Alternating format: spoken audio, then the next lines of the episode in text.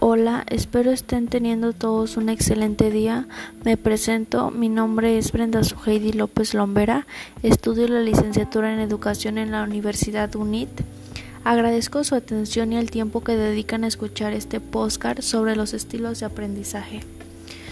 Bueno, todos tenemos diferentes formas de aprender. ¿Serás visual, quizá más auditivo o, o serás kinestésico?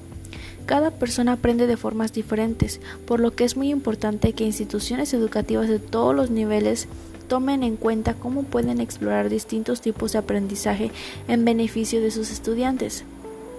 ¿Cuántos estilos de aprendizaje existen?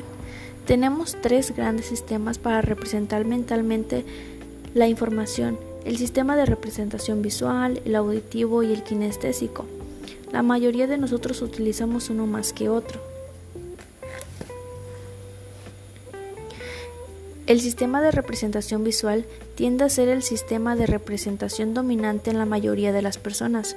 Ocurre cuando uno tiene a pensar en imágenes y a relacionarlas con ideas y conceptos, como por ejemplo cuando uno recurre a mapas conceptuales para recordar ideas, conceptos y procesos complejos. Por lo mismo, este sistema está directamente relacionado con nuestra capacidad de abstracción y planificación. Sistema de representación auditivo. Las personas que son auditivas tienden a recordar mejor la información siguiendo y rememorando una explicación oral. Este sistema no permite abstraer o relacionar conceptos con la misma facilidad que el visual, pero resulta fundamental para el, para el aprendizaje de cosas como la música y los idiomas. El sistema de representación kinestésico se trata del aprendizaje relacionado a nuestras sensaciones y movimientos.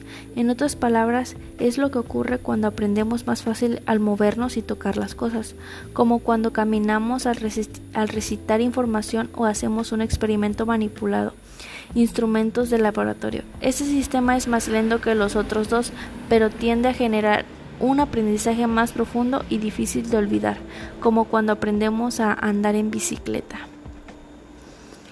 Aquí queda en conclusión mi tema, que sigan teniendo un buen día, un saludo a la distancia y cuídense mucho.